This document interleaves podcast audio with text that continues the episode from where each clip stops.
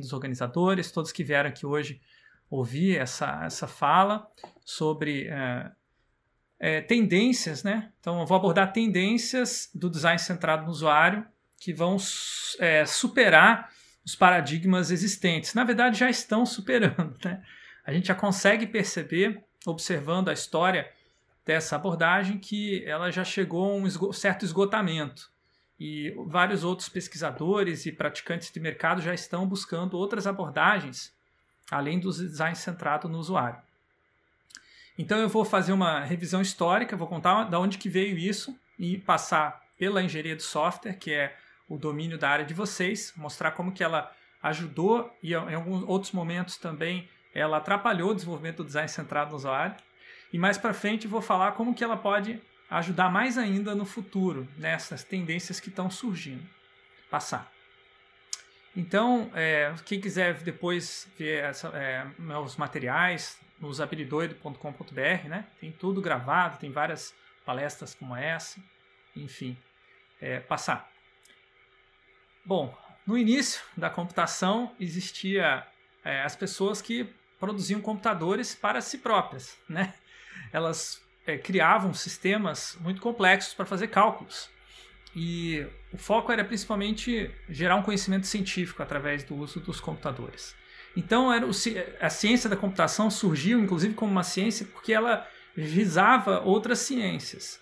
Então, não existia a figura de um usuário nessa época, né? senão que o próprio cientista que usava aquele computador. Não, vi, não havia sentido de denominar uma pessoa separada como usuário, nem tampouco como um cliente até porque as relações não eram comerciais, quando a ciência da computação se constitui enquanto uma disciplina que lida com essa interação com os computadores. Passar. Então, na próxima sequência, na, na, na evolução da ciência da computação, ela começa a surgir uma crítica né, de que os, os computadores já não servem para aqueles clientes que começam a surgir, né, mesmo dentro da própria ciência. É, você começa a ter outras ciências além da computação, trazendo outros problemas que precisam ser computados, e a necessidade de se preocupar com o atendimento das necessidades desses clientes. Então, o software, aquilo que o computador faz, né, que é basicamente isso que é um software, ele começa a ser um objeto de uma nova maneira de desenvolver o computador, que se chama engenharia, né? ou melhor, que poderia se chamar engenharia, acaba se chamando. A engenharia de software nasce dessa necessidade de considerar um cliente para o computador. E não só considerar o computador como uma coisa em si que serve para quem cria. Não, agora tem uma divisão. Né? Tem os engenheiros que definem os requisitos, que fazem modelagem, que é, produzem o código necessário e entregam para os clientes. Então a engenharia de software ela surge num processo de maturidade de, da produção é, da computação na nossa sociedade. Mas a engenharia de software ainda não considera que os clientes são usuários, pelo menos nessa época. Os clientes são aqueles que é, fazem a solicitação do sistema, que define os requisitos, mas não necessariamente são aqueles que vão usar uh, os computadores. Por isso que em algum determinado momento começa a se usar o termo usuário final. Né? O usuário final é, é diferente do cliente, que talvez seja o usuário inicial, que pede o software de um determinado jeito, mas em geral é, é um, o cliente é um, é um gestor que está no topo de uma organização. Não é necessariamente quem está no chão de fábrica, no dia a dia, usando o software. Então, a engenharia de software vai ter ramificações que vão se preocupar cada vez mais com os usuários, até dar origem a uma nova área, né, passar, que é a interação humano-computador. Na interação humano-computador, meados dos anos, final dos anos 70, começo dos anos 80, né, começa a surgir a necessidade de um novo profissional, um cientista, mas um cientista que é especialista na interação de usuários e computadores. Um cientista que não pensa a, essa interação do ponto de vista do computador apenas, mas também do ponto de vista dos usuários. Por isso que ele está no meio, entre o computador e os usuários.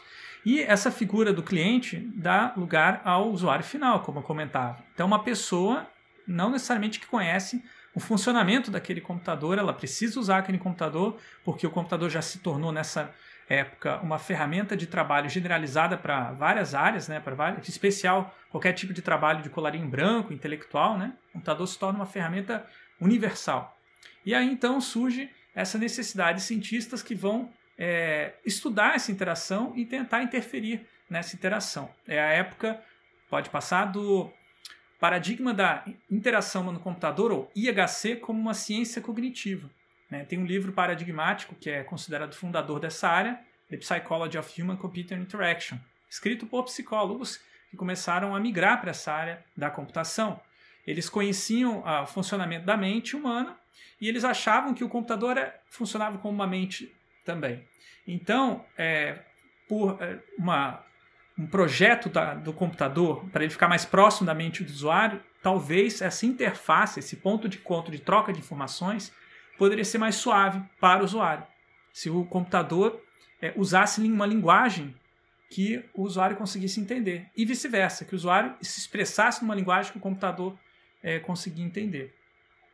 Só que daí o que acontece? O usuário ele tem uma capacidade cognitiva considerada limitada, biologicamente e também é, evolucionariamente. Nós temos vários sentidos, nós temos a mente e ela, é, a mente não é uma capacidade, você não consegue fazer um upgrade na mente que nem você faz com o computador, bota uma memória mais rápida. Não, a nossa memória vai funcionar numa velocidade é, constante, mas claro, ela pode até diminuir com a idade, né? e essas capacidades cognitivas precisam ser levadas em consideração nessa época. Né? Você começa a se preocupar em estudar quais são as limitações, quantas opções de menu um usuário consegue é, memorizar na cabeça dele. Daí chega-se ao tal do mágico número entre 5 e 7, né, que mais do que isso, 9, 10 opções as pessoas não lembram mais. Então os menus nessa época foram feitos todos com entre 5 e 7 opções para que as pessoas pudessem memorizar. É um exemplo de aplicação das pesquisas científicas de HC dessa época. Passar. Então, na sequência, a gente vê um exemplo de um método mais específico chamado GONS, Goals, Operators, Methods and Selection Rules, aplicado a uma análise de um tipo de interação específica. Né? O que é preciso você lembrar e fazer no computador para você negritar um texto. Aqui vocês veem que cada movimento do mouse e do clique no teclado né, é, requer uma certa quantidade de tempo padronizado. Qualquer é, apontamento do mouse em qualquer objeto na tela ou qualquer tecla que você seleciona o teclado e clica, aquilo ali demora um tempo médio. Então, depois de estudar várias pessoas interagindo com o computador e vendo esse tempo médio, eles chegaram nesse modelo do GOMS, que serviu para prever, por exemplo, se é melhor você é, selecionar e negritar com mouse e teclado, que é o que vocês estão vendo aí, né? Passar, ou se é melhor só com o mouse. Então vejam que no, só com o mouse, usando menus, né, de você selecionar ou formatar, daí você colocar o negrito, demora 3.4 segundos, né? Quase é, muito mais lento né, do que você usar o, o teclado. Então a conclusão do Gomes, é, analisando essa questão, é que é melhor você usar teclado. E, portanto, nessa época houve uma ênfase muito grande em atalhos de teclado para agilizar a interação, porque o negócio importante era diminuir o tempo de uso. Só que com, com a maturidade é, dessas pesquisas, começou a se ver que o tempo de duração da tarefa não era a única coisa mais importante. Também existia a preocupação com a aprendizagem. Usando apenas o mouse, o usuário não precisava é, lembrar de tudo que ele tinha que fazer, decorar os movimentos no teclado né, de cabeça, lembrar de cor. Ele podia simplesmente seguir uma sequência de opções lógicas que tinha na interface, de modo que se ele seguisse aquela sequência, ele conseguia executar a tarefa, sem conhecer exatamente quais seriam os elementos subsequentes da sequência de interação. Ele iria descobrir na medida que ele interagisse. Então, essa capacidade de revelar-se da interface começa a se tornar preponderante, principalmente quanto maior, mais é, novato era esse usuário. Né? Então, pode passar. você vai ter uma série de pesquisas que vão começar a prestar atenção nas estruturas é, sequenciais de interação. Aqui tem um exemplo de um método chamado análise da tarefa, que é a análise hierárquica da tarefa, que ainda é utilizada até hoje.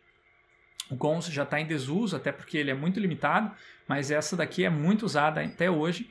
É, basicamente é você colocar em, em uma hierarquia as etapas que um usuário precisa passar para poder chegar nos diferentes é, objetivos da tarefa dele. E você pode ter vários objetivos. Nesse caso desse exemplo, você tem a, é, a análise da tarefa, o que, que você precisa fazer para tomar os seus remédios, se você for um doente crônico, por exemplo. Né? Então você tem que receber o, é, um aviso, aí você tem que selecionar, esperar para tomar o horário certo, e você tem que ver o aviso, interpretar, qual selecionar qual é a pílula que você vai tomar para não tomar errado. Então tem uma, uma sequência. Né? E essa sequência ela pode ser equivalente ou não à sequência que está é, codificada na interface do computador. Notem que aqui já existe uma preocupação maior com o que o usuário realmente está fazendo. Se no exemplo anterior era o que a interface estava fazendo pelo usuário, aqui é o que o usuário está fazendo pela interface. Passar. Esse paradigma de é, se preocupar com o usuário começa a se tornar tão importante que ele muda completamente a visão das interfaces computacionais.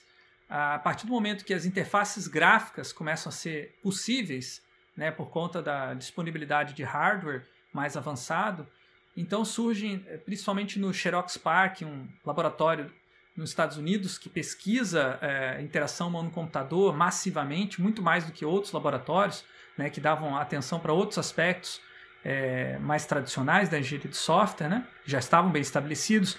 Nessa época, então existia esse investimento numa área que ainda não tinha dado resultado incrível como deu a partir desse momento em que se criou uma interface gráfica é, inspirada no modelo como que as pessoas interagiam com o escritório físico. Então o Tim Mott, que era um engenheiro de software da, da, é, da Xerox PARC, ele trabalhava com um outro é, cientista que era mais focado em interação humano-computador e eles juntos pensaram nesse con conceito da metáfora desktop, a metáfora da escrivania, que gerou o sistema Xerox Star, que depois foi é, serviu de inspiração ou talvez de um, uma espécie de uma troca intelectual, né? Uma talvez uma troca não muito justa, né? Com a Apple, a, a Apple pagou cerca de um milhão de dólares para fazer uma visitinha à Xerox Star, que não, a Xerox Park, que não sabia do valor do, dessa inovação. É, o Steve Jobs na hora sacou o valor e colocou na pauta de prioridade da Apple produzir algo parecido com aquilo. O resultado foi é, um sistema é, Lisa e depois, posteriormente, o macOS, que se tornou o padrão de interfaces gráficas dali em diante. É, a Xerox não soube capitalizar em cima dessa inovação, enquanto que a Apple tem uma carreira, enfim, uma, é, uma trajetória brilhante, né, é, aproveitando investimentos em interação no computador desde então. O importante mencionar é que a metáfora desktop ela não exige que você é, conheça coisas novas completamente. Você pode aproveitar o que você já sabe sobre como interagir com um documento, como interagir com uma pasta. Né? Você sabe no mundo físico que você pode botar um documento dentro de uma pasta. Né? Isso é a metáfora ajuda você a usar esse conhecimento para que você não precise aprender o que é um diretório, o que é um arquivo, o que, que é, é quais são os comandos que você tem que escrever na linha de código, né? por exemplo, num prompt de comando, para transferir esses dados. Então notem como a preocupação com o usuário se torna tão importante que o computador vai mudando a sua forma, a maneira como ele opera. Passar. Isso vai dar é, margem para uma outra maneira de olhar para a interação no computador, não mais como uma ciência, e sim como uma engenharia. A engenharia volta novamente, mas aí são os cientistas que começaram a se tornar engenheiros também e começaram a olhar para a engenharia de software e ver como um exemplo de que assim como existiria a engenharia de software, por que não poderíamos ter, passar, uma engenharia cognitiva, que é a primeira fase da interação humano-computador mais próxima é, do projeto, né? de você criar uma, um computador pensando desde o começo né, é, nessa perspectiva dos usuários. O livro clássico que funda essa área, design centrado no usuário, ou melhor, essa abordagem, né, foi é, publicado em 1986, editado pelo Donald Norman e Steven Draper. Donald Norman hoje é um, conhecido como um dos papas dessa área, publicou muitos outros livros depois, inclusive questionando essa ideia de design centrado no usuário, mas eu vou falar mais um pouquinho é, desses livros depois. Por hora, é importante essa, vocês notarem que a interface tem um papel diferente agora. Né? Ela começa a ser uma, um produto. Assim como, lembram como a engenharia de software transformou o computador num produto para um cliente? No caso da engenharia cognitiva, ela transforma a interface num produto para o usuário, para atender às necessidades daquele usuário. Então surge um interesse muito grande em identificar essas necessidades, mas não, lembre-se, não do cliente, as necessidades do usuário final, que muitas vezes não são fáceis de expressar, são confusas, são é, necessidades que ainda não são nem conhecidas pelo próprio usuário. Então, a interface ela requer especialistas que conseguem é, prospectar esses, essas necessidades futuras e traduzir é, a, a, verbalização ou mesmo a, os gestos que os usuários fazem como emoção facial em necessidades que poderiam ser implementadas nos sistemas. Passar. Um conceito que surge e se torna fundamental para engenharia cognitiva é o modelo mental. O modelo mental seria o seguinte: quando você vai interagir com qualquer é, equipamento, não precisa ser uma, um computador, por exemplo, uma, um sistema de marchas ou de direção de um carro, né, você tem uma experiência prévia. Se você já dirigiu algum carro, se já dirigiu um veículo, de que se você usar o, que os pés direito você usa para acelerar, o pé esquerdo é, você vai usar somente para a embreagem, trocar de marcha, e o pé direito você vai trocar entre acelerar e frear. Você não pode inverter isso, senão você se confunde. E pode até causar um acidente. Então a gente está treinado, né? A gente tem na cabeça esse modelo mental, mas a gente também tem um modelo corporal de como tem que funcionar isso. Quando você senta num carro é, que tem direção automática, é, imediatamente aquele modelo mental entra em conflito com os pedais, porque você já não tem mais o pedal da embreagem. Então o pé esquerdo ele não tem mais função, não precisa da embreagem no carro automático e marcha automática.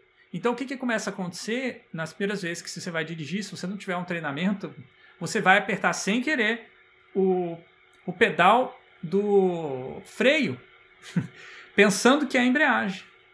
E aí você vai, por exemplo, pode causar um acidente. Se você estiver em velocidade, achar que é, precisa mudar, você aperta o freio, de repente você pode sair cantando pneu aí, ou até mesmo perder o controle do veículo. Então, isso é o efeito do modelo mental né, que não foi atualizado ainda. Você precisa atualizar o seu modelo mental. Passar. E esse modelo mental ele serve para, como eu falei, é, não só coisas físicas, mas coisas é, imateriais. Como, por exemplo, as opções que você vai ter no menu de navegação de um aplicativo ou de um website. Então, os pesquisadores né, de IHC eles começam a criar esse método que se torna um padrão é, assim de mercado chamado card sorting. É o primeiro método que se espalha rapidamente para pesquisar como que funciona o modelo mental dos usuários e produzir uma interface que responda a esse modelo mental, que seja adequada a esse modelo mental. Como é que isso funciona? É bem simples.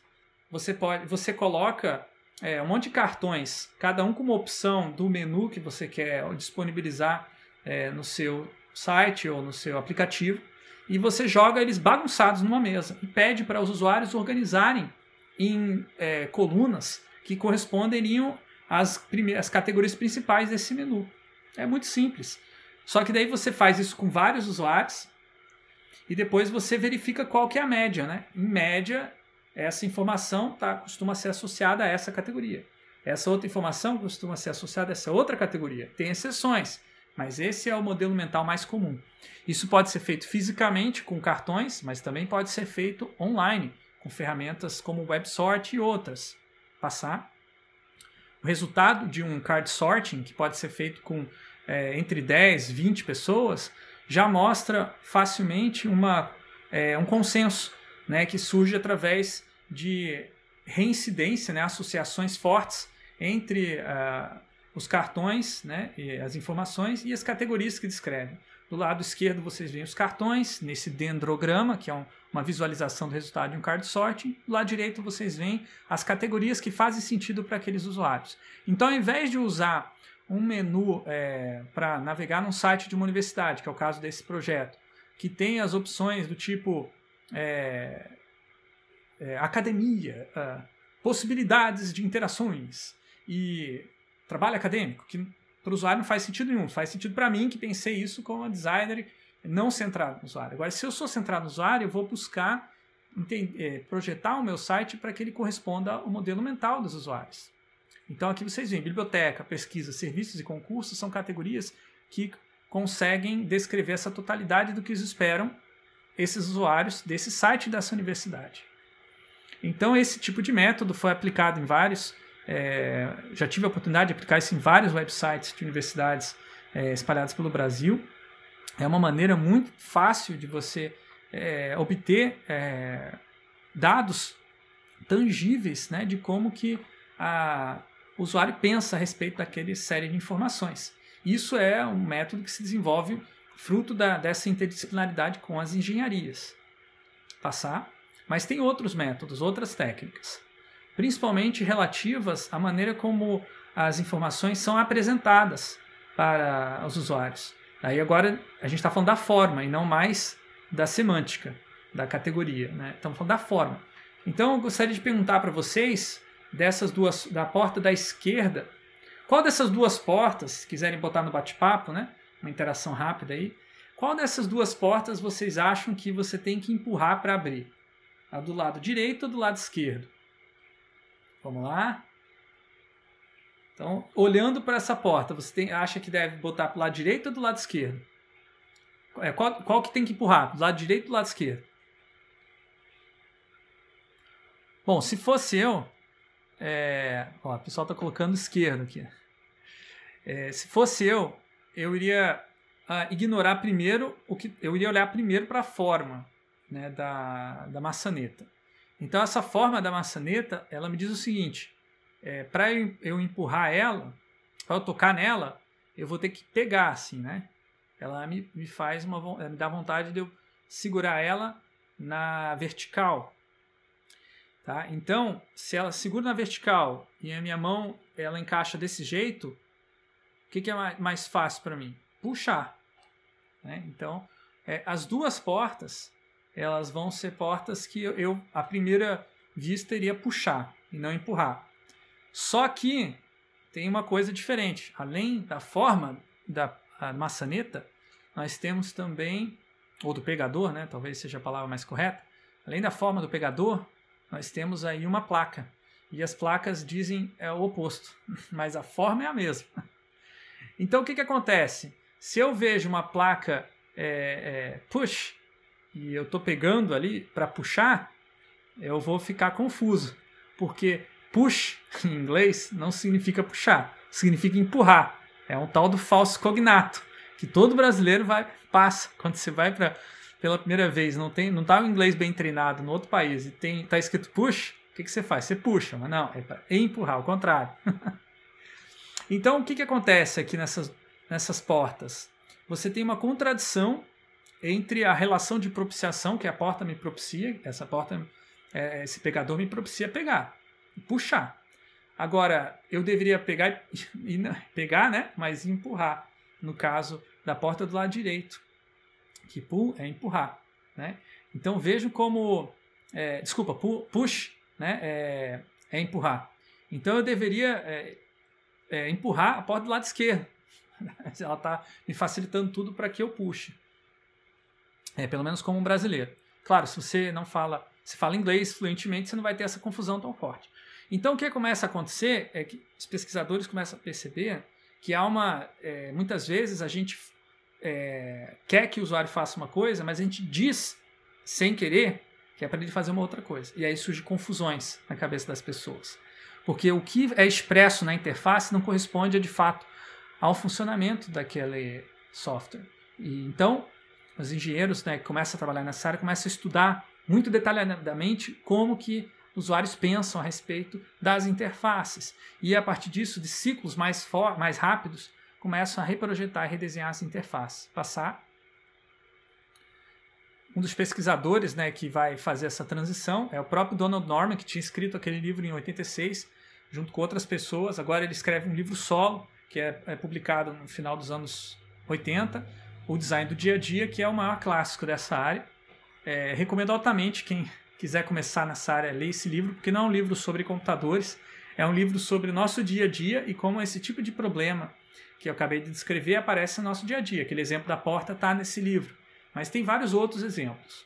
Agora, se vocês quiserem ver uma abordagem mais contemporânea, mais recente, é, aplicado a é, computadores e interfaces gráficas atuais, aí tem o livro Não Me Faça Pensar, né, que do Steve Krug, que já é, é um especialista que trabalha nessa área, mais novo do que o Norman, né, mas muito mais focado nesse ciclo, né, de você entender como que os usuários compreendem a interface, modificar a interface, testar e através de testes consecutivos você ir aperfeiçoando aquela interface para que ela comunique aquilo, modos de usar e ao mesmo tempo é, o usuário consiga fazer o que ele deseja. Surge então e consolida-se o termo usabilidade. Né? É antes desse livro, tá? A partir já do livro do design do dia a dia, do Norman, já surge esse termo usabilidade. É, começa a se surgir até uma área chamada engenharia da usabilidade, específica, né, da engenharia cognitiva que tinha nos anos 80, se torna engenharia da usabilidade nos anos 90 e surge toda uma série de outras técnicas é, mais específicas para trabalhar essa relação com o usuário. Passar.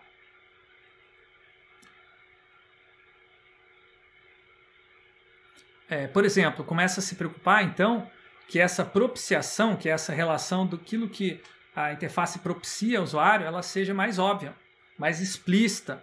Então surgem conceitos, além de usabilidade, mas o conceito mais específico da clicabilidade.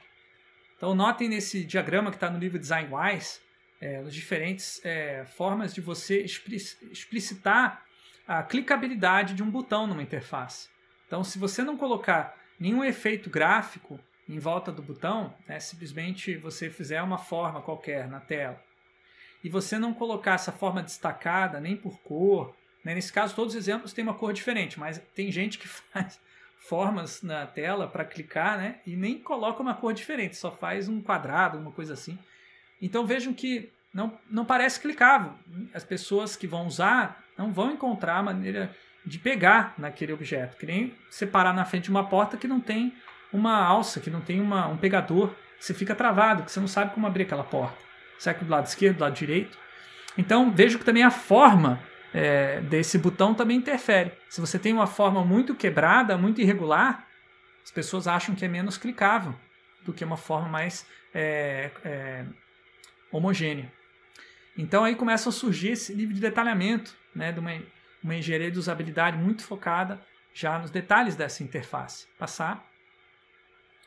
E é, engenheiros da, da usabilidade começam a desenvolver técnicas avançadas né, para estudar como que se dá essa propiciação. E quando ela quebra, né, quando, é, quando você não consegue mais é, propiciar aquilo que estava se, se propondo. Pode passar. Então aí surge o conceito de breakdown, ou descompasso, traduzindo para português. Um livro é, surge também no final dos anos 90, Understanding Computer and Cognition. Ele é um livro científico, mas ele tem um impacto muito grande na, nessa área, porque ele detecta que esses breakdowns, essas quebras no processo da interação, não são necessariamente negativas. Elas também, às vezes, podem impulsionar usuários a entender melhor como é que funciona aquela interface, a aprender para lidar com o erro que surgiu. Então, ao invés de focar em prevenção de erros, que é uma abordagem típica da engenharia de software, né? vamos eliminar todos os bugs, vamos fazer uma interface é, idiot-proof, né? a prova de idiotas, que nunca dê nenhum bug. É, isso é impossível, sempre vai ter um bug. E o importante não é que não tenha bugs é, nenhum, é que quando tem um bug, a pessoa consiga se recuperar do erro. Então não é evitar o erro, é que a pessoa consiga se livrar do erro se por, por acaso ele aparecer. E por acaso detectar também a origem daquele erro. Então, os mensagens, diálogos, né, os, sistemas de ajuda, eles começam a ser mais explicativos e não simplesmente fazer o que essa interface está fazendo nesse exemplo. Né? É uma interface de preenchimento é, da declaração de é, renda para pessoas que é, não tinha nada a declarar, né? que não tinha é, imposto, estava abaixo da alíquota é, do sistema da Receita Federal. E eles, no começo desse sistema, usavam uma interface bizarra, que você tinha duas colunas né, de é, elemento radio, que você escolhia sim e não, é, mas na verdade não eram duas colunas, era uma coluna só, só que eles representaram graficamente como duas colunas. Então em cada linha você tinha que escolher entre sim e não. Só que como é, eu li de uma maneira diferente, eu li a coluna primeiro do lado esquerdo, né? Então eu falei, vou marcar o sim nas opções do lado esquerdo que corresponde à minha realidade. Então eu é, não era residente do interior, não marquei no sim ali, nem lia o segundo coluna, assim como a maioria dos usuários fazem. Né? E aí o resultado foi que ao clicar no sim, eu sou titular de uma conta bancária poupança, veio essa mensagem de erro. Informe-se em 31 de 12 de 2013 e declarante era residente no exterior. Essa mensagem quebrou meu processo, porque eu estava preocupado já em relatar que eu era titular de conta bancária. E eu nem tinha percebido que é, eu tinha que é, dar a informação que era, se eu era residente no exterior. Só que essa data que aparece aí, ela me confunde, porque eu não estava falando sobre, não estava pensando nessa data quando eu estava preenchendo. Então, o breakdown ele me ajudou a entender melhor, porque depois disso aí sim eu fui examinar a interface e entender as opções que não eram mutuamente exclusivas. Né? Eu tinha que realmente escolher cada uma daquelas linhas. Mas eu imagino que isso deve ter causado confusões para muitas pessoas, tanto é que essa interface foi modificada posteriormente. Passar. A partir desse conceito do, do breakdown, né, dos, das interrupções no processo de uso, surge então uma preocupação de tentar entender o que, que dispara essa confusão. Né? Como, por que, que usuários se confundem?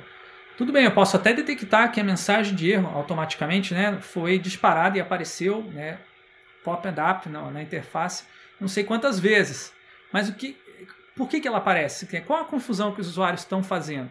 Esse é um dado muito importante que você só consegue obter quando você faz um teste de usabilidade, que é um método que foi desenvolvido aí no final dos anos 80, é, mas muito mais nos anos 90, para observar usuários interagindo em situações é, mais à vontade, né? O usuário, você vê que ele está do lado direito, o usuário, do lado esquerdo tem as pesquisadores, pesquisadoras, é, que são muitas vezes engenheiros de usabilidade, estão observando através de um, uma sala de espelhos, né? Então tem um espelho separado para deixar à vontade aquela pessoa ali interagindo. No caso, está interagindo com um aplicativo, com um dispositivo móvel, né? um dispositivo novo, está sendo filmado as interações para analisar com calma depois interpretar esse comportamento em detalhes. Aí verificando o que, é de comum também, né? quais são as confusões mais comuns de usuários para mudar as interfaces e elas se tornarem mais adequadas para aquele modo de pensar que os usuários têm. E aí começa a envolver uma preocupação também com as emoções dos usuários, e não só a questão racional da informação estar tá organizada daquela maneira, mas também os significados é, que têm a ver com a vida daquela pessoa começam a surgir com os testes de usabilidade. Passar esse, esse teste de usabilidade ele quebra um paradigma também até então vigente de que a engenharia de usabilidade, é, a engenharia cognitiva deveria se basear apenas em dados quantitativos né, e deveria obter é, validade amostral, porque os engenheiros de usabilidade é, que pesquisavam esse assunto, no caso o, é, vale citar né, o trabalho de Jacob Nielsen né, e os colaboradores dele, inclusive o próprio Donald Norman que eu mencionei anteriormente, eles percebem que quando você faz testes com 80 pessoas, 100 pessoas, é, é muito parecido, né? porque a, a, não está assim, variando tanto a, a, a diferença pessoal, não faz tanta diferença quem são as pessoas, mas os modelos mentais que as pessoas têm que são culturalmente compartilhados. Se as pessoas têm o mesmo modelo mental de como funciona um carro, por exemplo, não precisa testar com 100 pessoas. Basta testar com algumas para entender como que elas entendem o carro, né? no caso daquele dos pedais. Né? Então eles percebem que é, o número de problemas de usabilidade, né, que é como os descompassos começam a ser tratados nessa época, é, ele aumenta somente até você chegar em 8, 9, 10 usuários. Com, com 10 usuários, você pega quase que é, 80% dos problemas de usabilidade. Agora, se você testar com 5 usuários, você já pega 70, entre 50% e 100%, quer dizer, você pega quase metade, pelo menos metade dos erros, de, dos problemas de usabilidade. Então vejam, eles percebem que economicamente, se você a lógica é melhor você testar várias vezes, é melhor você testar várias vezes uma mesma aplicação em diferentes momentos com 5 usuários do que você testar uma única vez no final do projeto com 80 usuários. Né? Então, eles mudam o paradigma do desenvolvimento é, de software e ele começa a se tornar mais próximo também do Agile, né? do desenvolvimento ágil, que também é dessa época, no começo dos anos 90. Então, começa a haver uma, é, uma, uma interdisciplinaridade também na engenharia de software e da engenharia de usabilidade. Nessa época ainda é pequena essa influência do Agile, até porque o Agile nessa época vai rejeitar e criticar a aproximação com a ciência, que para a engenharia de usabilidade era fundamental, porque ela tinha surgido de uma ciência. Né? No caso, a engenharia de software é mais antiga, ela já estava num ponto de saturação dos modelos científicos, e aí, é, para entregar produto com maior valor para um mercado que tinha é, um ritmo cada vez mais dinâmico, surge daí princípios básicos como uma colaboração rápida e informal com usuários e tais os protótipos de papel, que depois vão é, ser incorporados pela engenharia de usabilidade também no final dos anos 90. Então, é, como eu mencionei, engenharia de software se desenvolveu muito próximo de interação no computador, mas às vezes também separado, né, tendo momentos de conflitos. Passar. Um dos métodos que não foi incorporado pela engenharia de software, mas que é um método ágil, é, quer dizer, poderia ter sido incorporado, é, é muito interessante, só que ele depende do quê? De você acreditar que existe autoridade científica. Se você não acreditar nisso, que é o que o desenvolvimento ágil faz, né? ele quebra com preconceitos e, e com a, é, conhecimentos que são teóricos, né? vai muito mais para uma prática de você produzir aquilo que funciona, que dá valor, testar antes, ter os ciclos menores. Né? No caso da avaliação heurística, que é esse método, entre aspas, ágil de avaliação, se você não tem tempo não tem recurso para testar com usuários, ou uma coisa que é bem comum também, você não pode testar com usuários para não vazar uma informação sigilosa no mercado. Né? Por exemplo, você está com um produto novo que vai revolucionar uma área. Você não vai fazer um teste de usabilidade, né? a não ser que sejam com, pessoas de extrema confiança.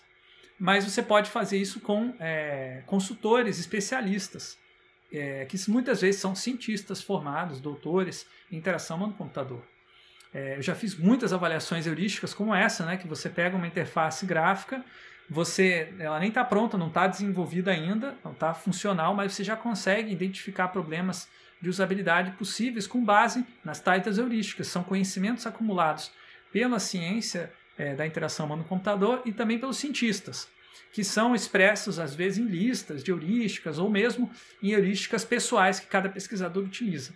Nesse, daí você identifica o problema é, verifica com a heurística se aquilo ali faz sentido, recomenda uma modificação naquela interface. Isso tudo num processo que leva apenas algumas horas para ser executado. Então, é um método é, que tem um bom custo-benefício e que poderia estar mais incorporado a, no desenvolvimento ágil, mas por conta, eu falei, dessa querela, né, de uma, uma certa desconsideração pelo conhecimento científico e interação no computador, que ainda é muito forte, né? ainda existe muita é, é, é, desvalorização, eu acho, dessa área, dentro da área da computação como um todo, não é só a engenharia de software que, que vê a IHC né, como uma área talvez mais soft da computação, né, e a ideia de soft é uma coisa ruim.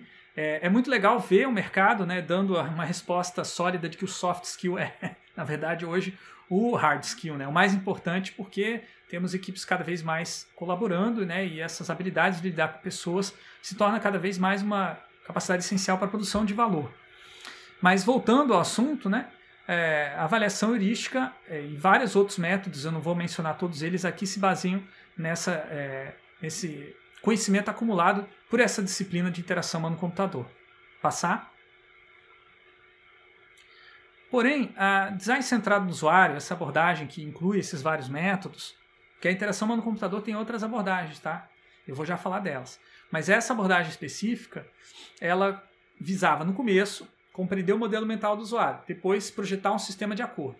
Porém, com o tempo, e eu especialmente gostaria de ressaltar os últimos 20 anos, é, essa área foi redirecionada para induzir certos modelos mentais. Se o usuário não tinha aquele modelo mental, agora ele vai ter. A, a, a situação se inverte. Tá? Os mesmos métodos começam a ser utilizados para o propósito inverso. Ao invés de é, entender o modelo mental que o usuário já trazem, você vai usar aquilo para ajustar a tua interface para que ela incuta o modelo mental na cabeça das pessoas. Passar.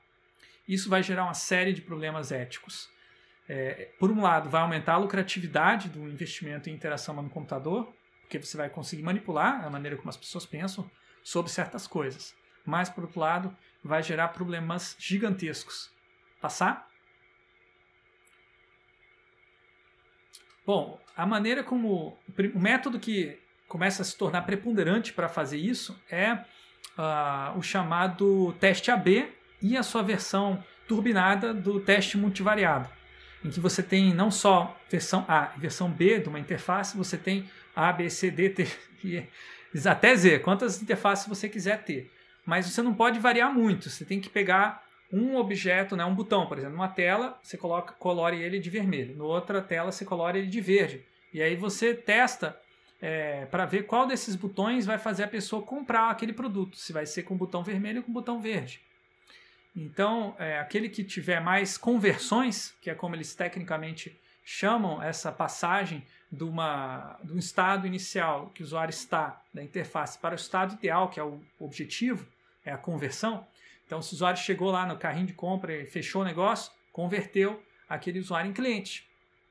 E aí, essa interface converteu mais, vai ser priorizada e vai se tornar padrão. Então, aquelas opções alternativas vão ser eliminadas e vai ficar só aquela que teve maior é, é, eficiência no sentido de conversão. É, uns sucessivos testes, né, você vai testando o botão aqui, depois você testa o tamanho da janela colar, testa o tipo de texto, a tipografia, você vai tendo um processo iterativo de desenvolvimento da interface que não tem uma visão humana é, global do todo, apenas vai vendo, testando partes por partes, muitas vezes gerando efeitos inesperados, como uma perda é, de conversões, não se sabe por quê. Aí normalmente o pessoal faz tentativa e erro. Errou, volta como estava antes e faz outra modificação. Não tem um projeto aqui muito consciente nesse tipo de abordagem. É a abordagem mais utilizada pelo e-commerce e o resultado disso é aquilo que você sente quando você entra numa loja de e-commerce é, online. Você sente completamente perdido no começo. Né? Você sente que as coisas estão te puxando para vários lados, né? É, e você não tem a sensação de todo, não tem a sensação de controle, tranquilidade que você tem, por exemplo, é, indo numa loja é, física de uma marca que já sacou que isso é um problema quando você faz isso numa loja física.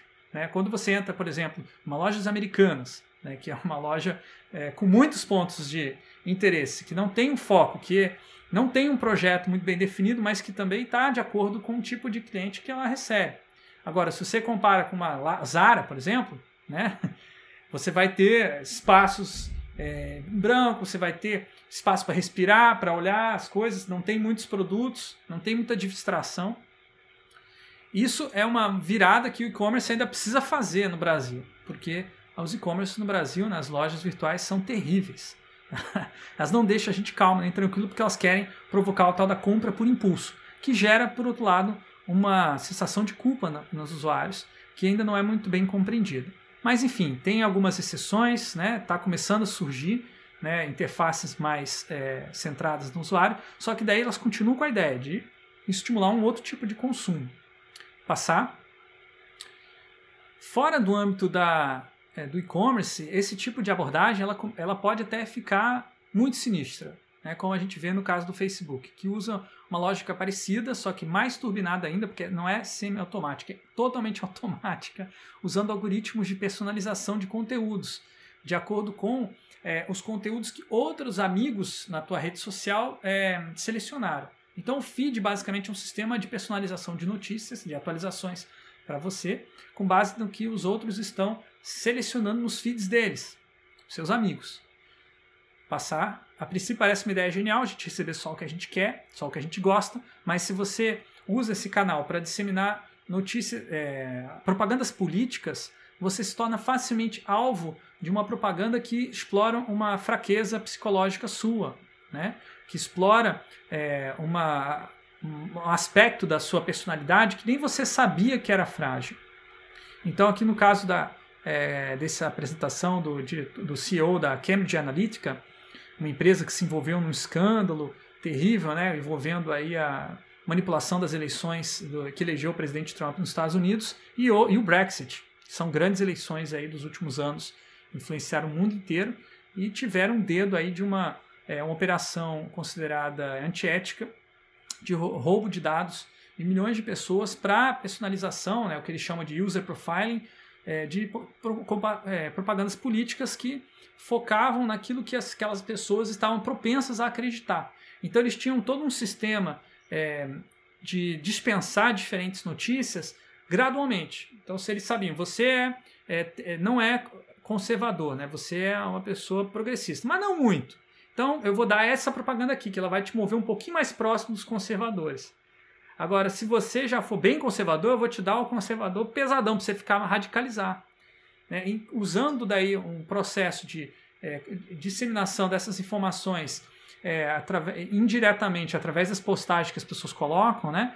você tem um processo é, que se espalha em cadeia de manipulação é, de massas, né? que ainda não foi resolvido. No Facebook tomou atitudes para evitar esse tipo de coisa, pelo menos disse que tomou, mas a gente ainda vê esse tipo de é, problema acontecer. Aconteceu no Brasil em 2018, né? inclusive na época que estava acontecendo esse escândalo da Cambridge Analytica, estava tendo as nossas eleições aqui no Brasil e existia ligações entre algumas pessoas que trabalhavam no Cambridge Analytica e o comitê da, da eleição que elegeu o Bolsonaro, nosso atual presidente. Então, é, e essa questão continua, né? A gente teve outras eleições meio tempo e também houve é, manipulações via outras redes sociais também. A Cambridge Analytica foi fechada, mas é, os métodos que eles utilizaram continuam sendo usados. E o próprio Facebook hoje está sendo é, questionado, pressionado pela opinião pública e futuramente imagino que vai haver uma regulação cada vez mais forte por parte dos estados em é, deixar mais claro esse tipo de personalização e para evitar que uma empresa como o Facebook tenha tanto poder de manipulação política, né? E, portanto, possa ameaçar a democracia globalmente. Passar. Então, esse design centrado no usuário, gente, ele não é só uma opção metodológica, mas ele também se tornou, ao longo dessa história, uma opção ideológica, que tem consequências políticas, que não tem a ver só com a eleição é, de esse ou aquele candidato, mas tudo aquilo que é político é o que a gente faz que afeta a vida dos outros. Então, se eu escolho consumir um produto que é, destrói o nosso ambiente, né, que causa uma poluição, eu estou afetando a vida de outras pessoas perto de mim. Né? Se o design centrado no usuário me facilita a vida para usar uma coisa que vai poluir, ele está sendo está tomando uma opção política pela destruição do meio ambiente.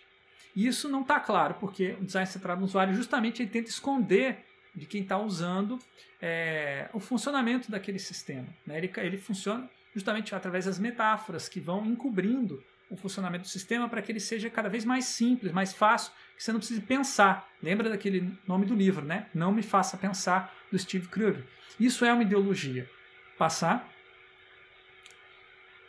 Então a gente tem chamado isso nas nossas pesquisas de usuarismo, uma ideologia que reduz pessoas a meros usuários, sem história, sem corpo, sem voz, sem direitos, mas com muitas necessidades que podem ser supridas pela tecnologia. Passar. Aqui vejo um painel de diferentes mudanças que estão ocorrendo hoje, principalmente nas discussões é, políticas da nossa sociedade. Né? O cidadão está sendo reduzido a um cidadão de serviço público. Então você tem uma contratação de. É, nunca teve tantos profissionais trabalhando com UX, né, User Experience, experiência do usuário, na, no governo como tem hoje. Mas também o governo nunca foi tão distante da população em termos de participação social, porque o usuário não participa, o usuário usa o serviço público. Então tem várias outras mudanças aí, né? É, não vou entrar em detalhes aqui agora, mas que é, a gente está tendo uma tendência a se relacionar com as coisas como se a gente fosse usuários e não mais produtores, né, da, os cidadãos ou eleitores, ou trabalhadores, estudantes, pacientes. Não, agora tudo é usuário de alguma coisa. Passar. E aí surge nesse, é, nesse âmbito, olhando criticamente para essa é, esse crescimento dessa ideologia, surge o design de interação, em que usuários é, e designers muitas vezes é a mesma pessoa. Né? Então você tem usuários e designers interagindo com designers e usuários através dos computadores. Passar? Então, nessa terceira fase, né, IHC como design, aí designers eles começam a se preocupar que eles também são usuários de computadores, não sabem usar tudo deles, mas tem que manipular aquilo como material para criação, criar interfaces. E essas interfaces, elas são pontos de contato de diferentes tipos de projetos. Não é só o designer que tem projeto, os usuários também têm projetos. Então, o projeto do designer pode expandir ou reduzir os projetos dos usuários. Então, veja, a aproximação com o usuário é muito maior, a tal ponto que há uma interação uma no computador entre usuários, designers e designers usuários. Esse livro, Thoughtful Interaction Design, ele é pouco conhecido, mas para mim mudou a minha vida, me ajudou a ver é, IHC com essa perspectiva que dialoga com as artes, que dialoga com a sociologia, dialoga com a psicologia, a antropologia e várias outras áreas que nos ajudam a promover esse tipo de encontro interdisciplinar. Passar? Esse livro ele foi escrito é, é, por pessoas que participaram né, de, uma, de um movimento é, mais antigo chamado design participativo. Pode passar para o próximo slide. É, em que, a partir dos anos 80, na Escandinávia, já começou a incluir usuários desde o começo do projeto, né, e designers também. E aí eles criaram uma interface é, gráfica para um sistema de impressão é, digital que era super avançado para a época, né? porque ele focava no, no conhecimento dos usuários se desenvolverem com aquela aplicação, não diminuir. Não o usuário ficar cada vez não me faça pensar, não, ele pense, pense cada vez melhor usando o computador. Passar. É, além do design participativo, uma outra abordagem que fica mais conhecida, que daí surge é, em outras partes da Europa, e principalmente nos Estados Unidos, cresce bastante, o tal da design de experiências. É, nesse caso, o design de experiência se posiciona que é, o computador e qualquer outro dispositivo interativo ele está dentro de uma série de outras coisas que a pessoa está fazendo, várias outras atividades. Então, os projetos dos usuários, né, é, eles é, são preponderantes no design de experiência. Você tem que priorizar, entender qual é o teu papel dentro daquele projeto, qual, qual papel que vai ter o computador que você está produzindo, o software que você está produzindo. Então, nesse exemplo da imagem, você vê que tem uma mulher que está verificando uma receita no aplicativo de receitas. Mas enquanto ela está fazendo isso, a, todos os amigos dela estão cozinhando junto. Se você ignorar essa, esse compartilhamento da atividade que ela está tendo socialmente, de cozinhar junto com outras pessoas, você vai projetar para uma usuária só, mas na verdade as outras pessoas também fazem parte da mesma experiência. Então, o design de experiências é você pensar na experiência, inclusive aquela que foge do escopo do seu computador o que acontece antes de usar o computador e o que acontece depois. Então, quando ela está na frente do, é, do fogão lá cozinhando, não está mais na frente do computador, é, o design de experiência está interessado, vai estudar e vai tentar conectar esse computador com aquele outro momento da maneira mais fluida possível. Passar. Aí surge a diferenciação é, que está no cerne né, dessa nova área. Né? UX is not UI. Né? A experiência do usuário não é a mesma coisa que a interface de usuário. A interação não é a mesma coisa que a interface, colocando em termos mais aportuguesados, como eu fiz na minha dissertação de mestrado. Né? Então, essa transição é fundamental, né? você perceber que há algo mais, algo mais abrangente que aquilo que está codificado na tela do computador, ou nos botões, ou nas outras, ou até mesmo na voz, quando é uma interface de áudio. Passar? A gente tem é, desenvolvido, a partir desse conceito, da minha dissertação de mestrado, diversas abordagens pedagógicas. Né? É, uma delas é o ateliê antropofágico, que tem a origem na cultura brasileira e a maneira como a arte brasileira se apropria de novas tecnologias de maneira criativa e crítica ao mesmo tempo. A gente fez muitas pesquisas, inclusive na própria PUC do Paraná, quando eu fui professor do curso de design digital, usamos várias abordagens para é, pensar a interação antes de pensar na interface e pensar a interação de maneira criativa, de maneira crítica. Passar. Sempre priorizando o aspecto cultural da interação. Né? Se você observar nessas imagens de objetos do futuro né, ou do passado, que tá, objetos especulativos, o interesse dos estudantes aqui era que interações que esses objetos vão permitir que hoje não são comuns no nosso cotidiano. O que, que dá para fazer com eles que a gente não poderia fazer no dia de hoje? Para assim pensar é, inovação no sentido é, de interação mesmo. Não só inovar na interface, no, o botão vai ser de uma cor ou vai ser de outra, mas o que, que eu vou poder fazer com esse botão? Passar Então essas interações elas começam a é, surgir né, com projetos é, de designers que vêm com essa perspectiva de ser usuários também, de se alternar entre o se ver como usuário e se ver como designer, e começa a perceber que existem gestos e rituais que é, essas novas interfaces que estão entrando no nosso cotidiano vão nos habituando a fazer, né? Por exemplo, você ficar tocando no seu celular na mesa, assim, arrumando ele, é o tal do Fussy Owner Syndrome, que é, é o, o dono daquele objeto que gosta de ficar futucando no objeto. Ou então o Haunted Interface, interfaces é, que estão. É, é, interfaces que têm tem fantasmas por trás, né? E aí você fica ali pensando que a interface está funcionando, mas ela não está. Por exemplo, você pega um controle é, de, de, de, videogame e você levanta ele achando que tem um acelerômetro, mas não tem nada disso. Então esses rituais mostram como ah, vai mudando o nosso cotidiano num nível que a gente não imaginava, né, enquanto usuários. Passar. A gente tem, usa muito o teatro do oprimido como uma técnica de tornar mais explícito esses rituais, que às vezes não percebe, não presta atenção que se você levanta o controle do videogame quando você está jogando, mas se você fizer uma, uma peça de teatro, você vai olhar para isso e você vai perceber. No caso dessa peça, estamos analisando o impacto social da, da opção Prefiro viajar em silêncio no Uber Comfort, que é basicamente um cala-boca para o motorista que o motorista, em alguns casos, até gosta, mas por outro lado, aquilo ali ao longo do tempo vai criando um distanciamento entre passageiros e motoristas e uma consequente sensação de que estão em classes sociais diferentes, né? E que você pode ser mal educado com o motorista, porque ele na verdade é só um objeto e não uma pessoa. Então ele desumaniza aquela pessoa que está ali, mesmo que aquela pessoa concorde com essa opção. Então isso foi um, uma descoberta que a gente teve ao observar, fazer o teatro e ver como as pessoas reagem emocionalmente, vivenciando na pele, né? No caso, esse teatro aqui tem um, um cenário simulando um carro, né? Então tem a motorista ali, né? É, brincando que ela está sendo ignorada pela, é, pelo passageiro, no caso que é o, o senhor que está sentado do lado esquerdo.